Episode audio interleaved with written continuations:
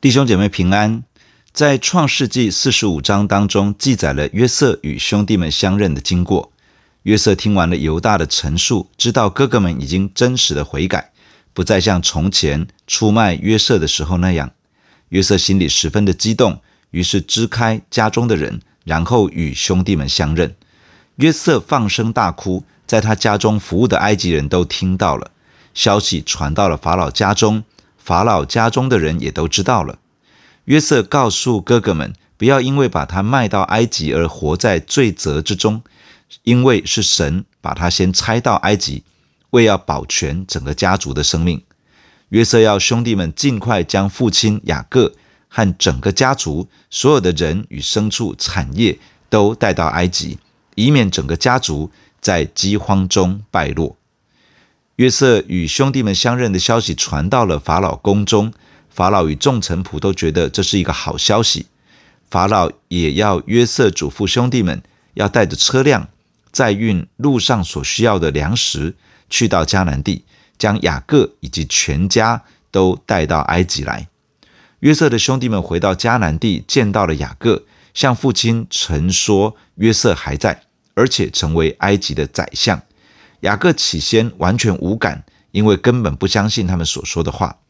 后来看到约瑟所派来的车辆，内心才苏醒过来。雅各说：“太棒了，约瑟还在，我要趁着还没有死，去与他见一面。”今天我们要看创世记四十六章一到三十四节，让我们先一起来祷告。感谢主，不断地透过你的话语对我们的生命说话。圣灵，求你开启我们。赐给我们属灵的悟性智慧，来明白你的话。谢谢你听我们的祷告，奉耶稣基督的名，阿门。创世纪四十六章第一节，以色列带着一切所有的起身来到别是巴，就献祭给他父亲以撒的神。夜间，神在异象中对以色列说：“雅各，雅各。”他说：“我在这里。”神说：“我是神，就是你父亲的神。”你下埃及去，不要害怕，因为我必使你在那里成为大族。我要和你同下埃及去，也必定带你上来。约瑟必给你送终。雅各就从别是巴起行，以色列的儿子们使他们的父亲雅各和他们的妻子儿女都坐在法老为雅各送来的车上。他们又带着迦南地所得的牲畜货财来到埃及。雅各和他的一切子孙都一同来了。以色列决定出发前往埃及，于是他带着家中一切所有的，包含家中所有的人以及牲畜、产业等等，出发来到别是巴。在别是巴这里，雅各献祭给耶和华神，也就是雅各的父亲以撒的神，当然也是他的神。在夜晚，神在异象中对他说话。呼唤他的名字雅各，神对他说：“我是神，就是你父亲的神。”神告诉雅各：“此行去到埃及，不要害怕，因为神会保全整个家族，使雅各家在埃及成为大族。神会亲自与雅各同下埃及，并且也会再把他带上来。而约瑟会为雅各送终。这意思是说，雅各会平安的在埃及离世，而约瑟会在身旁陪伴。”并且为他办理后事，有了神的应许和保证，雅各就从别是巴这个地方出发，前往埃及。雅各的儿子们使父亲和妻子儿女都坐在法老所派的车辆上，他们也带着在迦南地所得到的牲畜、货财等等，所有的人丁、所有的牲畜产业都带到埃及去了。第七节。雅各把他的儿子、孙子、女儿、孙女，并他的子子孙孙一同带到埃及。来到埃及的以色列人名字记在下面。雅各和他的儿孙，雅各的长子是流便，流便的儿子是哈诺、法路、西斯伦、加米。西缅的儿子是耶母利、亚敏、阿辖、雅金、索辖，还有迦南女子所生的扫罗。利未的儿子是格顺、哥辖、米拉利；犹大的儿子是尔、厄南、示拉、法勒斯、谢拉。唯有尔与厄南死在迦南地，法勒斯的儿子是希斯伦、哈姆勒；以萨迦的儿子是陀拉、普瓦、约伯、申伦；希布伦的儿子是希列、以伦、雅利。这是利亚在巴旦亚兰给雅各所生的儿子，还有女儿底拿，儿孙共三十三人。加得的儿子是喜非云、哈基、书尼、以斯本、以利、亚罗底、亚列利。亚瑟的儿子是因拿、易施瓦、易施伟、比利亚，还有他们的妹子希拉。比利亚的儿子是西别、马杰。这是拉班给他女儿利亚的婢女西帕，从雅各所生的儿孙共有十六人。雅各之妻拉结的儿子是约瑟和便雅悯。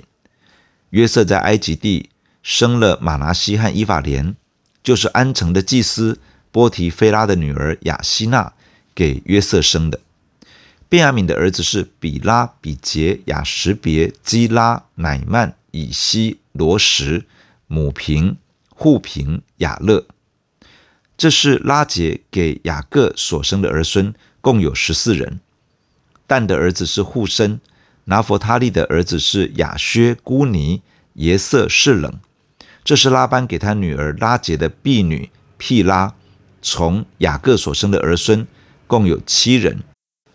那与雅各同到埃及的，除了他儿父之外，凡从他所生的。共有六十六人，还有约瑟在埃及所生的两个儿子。雅各家来到埃及的共有七十人。从八到二十五节当中记载了雅各的儿孙人数共七十一人，扣掉尔和厄南两个已经死在迦南地，再扣掉约瑟、马拿西与以法莲，这样与雅各同到埃及的，除了他儿妇之外，凡从他所生的。共有六十六人，加上雅各自己，再加上约瑟以及马拿西、以法莲，这样雅各家来到埃及的共有七十人。实际上，雅各家来到埃及的人，若是加上雅各的儿媳妇，总数一定大过七十人。第二十八节，雅各打发犹大先去见约瑟，请派人引路往歌山去。于是他们来到歌山地。约瑟套车往歌山迎接他父亲以色列，及至见了面，就伏在父亲的颈项上，哭了许久。以色列对约瑟说：“我既得见你的面，知道你还在，就是死我也甘心。”差不多要到埃及了，雅各派犹大先去找约瑟，请约瑟派人来带路，把整个家族带到歌山地去。约瑟前往歌山地去迎接父亲。父子两人相见，约瑟靠在父亲雅各的颈项上，哭了好一段时间。以色列，也就是雅各，向约瑟说：“可以看到约瑟的面已经心满意足。既然知道约瑟还活着，他的心愿已了，就是死去也是甘心。”第三十一节，约瑟对他的弟兄和他父的全家说：“我要上去告诉法老，对他说：我的弟兄和我父的全家。”从前在迦南地，现今都到我这里来了。他们本是牧羊的人，以养牲畜为业。他们把羊群、牛群和一切所有的都带来了。等法老召你们的时候，问你们说：你们以何事为业？你们要说：你的仆人从幼年直到如今，都以养牲畜为业，连我们的祖宗也都以此为业。这样你们可以住在歌山地，因为凡牧羊的。都被埃及人所厌恶。约瑟对家人说话，表达要去报告法老，说全家人都已经从迦南地来到了。约瑟要告诉法老，这些家人是以牧养牲畜为业，他们已经把羊群、牛群和其他一切所有的都带到埃及了。约瑟告诉家人，当法老召唤他们前去时，假如问起大家的职业，要记得告诉法老。整个家都是以牧养牲畜为业，他们也从小就是从事这一行的。事实上，整个家族世世代代都是从事畜牧业。要记得这样表达，这样就有可能可以住在歌山地。歌山地位于尼罗河三角洲的东部，是一块肥美之地，牧草丰富，可以说是全埃及最好的畜牧用地。古代埃及以农业立国，而且有高度的文明，他们看不起游牧民族。约瑟想要安排让自己的家族居住在歌珊地，因此他事先告诉家人要如何向法老表达，来促成这件事的成就。从今天的经文，我们有一些分享。第一，培养寻求神的习惯。雅各从希伯伦出发，要前往埃及，来到了别是巴。别是巴是位于迦南地最南端的城镇。亚伯拉罕和以撒曾经长时间居住在这里。雅各年轻时也住过这个地方。亚伯拉罕和以撒都曾经在这里建立祭坛，求告神的名。雅各如今在这里向神献祭，建立祭坛求告神的名与向神献祭，在本质上都是相同的，也就是亲近神、向神祷告、寻求神的面。雅各其实切心想望去到埃及去见约瑟一面，他原本认为约瑟已经死了，根本不觉得有可能再见到这个孩子，但如今好消息传来，原来约瑟还活着。而且神当年给约瑟的两个梦，竟然都成就了。约瑟如今是全埃及地的宰相。雅各兴奋地要前往埃及去与约瑟团聚。然而雅各没有在这样的兴奋中乐昏了头，他仍旧起来向神献祭，仍旧亲近神，向神祷告，仍旧寻求神的面，寻求神的引导与带领。这是一个美好的榜样。属神的儿女要建立起寻求神的习惯，在平顺的日子起来寻求神，在挑战来临时起来寻求神，在面对变动的时候起来寻求神，在面临抉择的时候起来寻求神，在危难来临的时候更要起来寻求神。寻求神要成为生活中的习惯，要成为日常的节奏。求主帮助我们，透过祷告默想神的话语。建立起亲近神、寻求神的好习惯。第二，活在与神的盟约之中。足坛献祭，也就是亲近神、向神祷告的基础，是因为神与人所立的盟约。在这个盟约的根基之上，我们亲近神、向神祷告，并且寻求神自己。当雅各向神献祭，神在异象中向他显现，对他说话。这个就如同新约圣经雅各书所说的：“你们亲近神，神就必亲近你们。”为什么当我们亲近神，神就必定会亲近我们呢？这是因为神借着耶稣基督的流血舍命来与我们立约，我们与神是在一份盟约的关系之中。因此，当我们亲近神，这位信实的神必定会亲近我们。即使一个人还没有真的认识主，当他向主耶稣祷告，也常常感受得到神的同在与恩典，这是因为神不断地用慈爱与恩典来吸引人，期待人愿意敞开心来接受主耶稣，可以进入与神之间的盟约关系。神回应雅各的献祭，在异象当中显现，对他说话说：“我是神，就是你父亲的神。”这个称呼其实就是在告诉雅各。我是那位与你的父亲立约的神，我也是与你立约的神，我是与你整个家族立约的神。神的儿女，我们接受主耶稣成为救主与生命的主，就借着主耶稣与神建立了盟约的关系。而神不只是与我们立约，他的心意是要与我们的世世代代立约，因为神有这样的心意与计划。圣经上应许说：“当信主耶稣，你和你的一家都必得救。”而圣经也鼓励我们要朝一个方向去努力，那就是至于我和我的家，我们必定侍奉耶和华。主必赐福给我们，必帮助我们全家都能够认识主，进入到与神盟约的关系。也求主帮助我们成为一个全家跟随主、全家侍奉主的家庭。第三，祷告神。直到从神得着回应与确据，在经文中提到雅各向神献祭，献祭在原来的文字是复数的形态，表示不只是献一次的祭，而是持续不断的献祭，一直到神在异象中向他显现，对他说话。这是一个美好的榜样，这也是一个重要的提醒。我们培养一个祷告神、寻求神的习惯，我们站立在与神盟约的根基之上，神必定因为他是守约施慈爱的神，而会回应我们的祷告。